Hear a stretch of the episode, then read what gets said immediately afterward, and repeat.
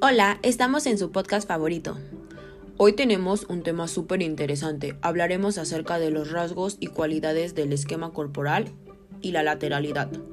Todo esto para que mamitas y papitos allá en casa los puedan identificar en la primera infancia de sus hijos. Y aquí empezamos. Se sabe que el esquema corporal es el conocimiento de nuestro cuerpo en su totalidad. El esquema corporal no es algo con lo que la persona nazca, sino que se trabaja y se va desarrollando a lo largo del tiempo por medio de las múltiples experiencias motrices que vive el sujeto día a día. Sin embargo, es importante que el esquema corporal empiece a desarrollarse desde el primer momento de vida y es el adulto uno de los grandes responsables de estimularlo para una buena interiorización. Y es aquí donde entra la lateralidad. Esta es la predominancia que existe en cada una de las partes del cuerpo simétricamente, mano, pie, ojo, etc.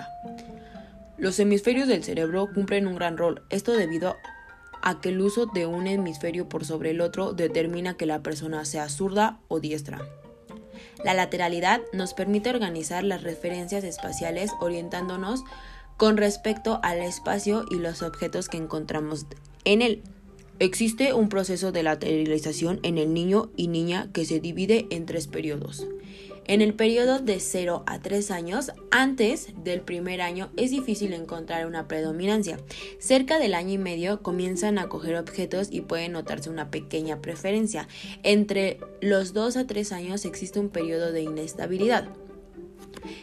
En el periodo de 3 a 6 años, entre estos años el niño y niña ya comienza a entender básicamente el concepto de lateralidad. Además, adquiere nociones simples como izquierda, derecha, atrás y adelante. En el periodo de 6 a 12 años existe una etapa de inestabilidad. Por los 6 a 8 años, entre los 8 a 12 años ya se produce una independencia de una mano sobre la otra.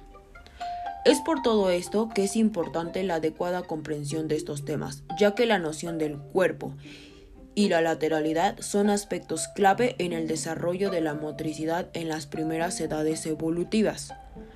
Muy bien, esperemos que les sirva para todos esos chiquitines en casa, a ponerlo en práctica. Gracias, nos vemos, hasta la próxima.